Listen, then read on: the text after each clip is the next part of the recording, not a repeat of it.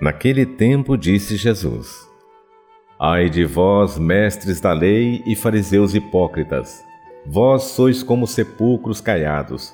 Por fora parecem belos, mas por dentro estão cheios de ossos de mortos e de toda podridão. Assim também vós, por fora pareceis justos diante dos outros, mas por dentro estáis cheios de hipocrisia e injustiça.